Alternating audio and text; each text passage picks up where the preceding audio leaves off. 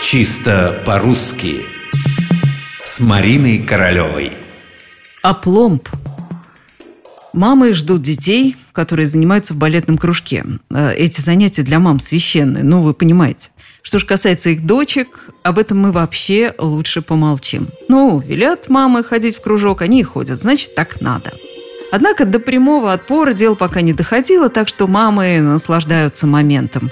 У меня Верочка, шепчет одна мама другой, и теперь ходит-то совсем по-другому. Спинка прямая, подбородочек тянет вверх, ступает как-то особенно. Это она у вас с опломбом ходит, говорит вторая сознанием дела.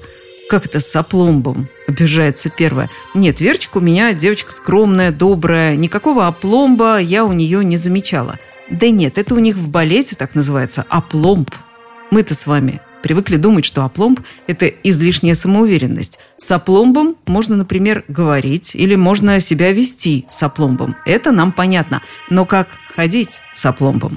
Оказывается, да, есть у артистов балета такой термин «опломб» умение исполнителя сохранять в танце устойчивость. А называют и подчеркнуто уверенное исполнение танца. Да что там, балерины всегда ходят с опломбом, это придает им аристократизма. А у военных это называется выправкой. А пломб и тот, что означает самоуверенность, и тот, что осанку, от французского слова «аплом» – равновесие. Не исключено, кстати, что эти значения довольно тесно связаны. Заметьте, если человек говорит с опломбом, то и осанка его меняется. Он как будто выпрямляется, становится выше ростом, смотрит на нас свысока. В общем, одно слово – опломб –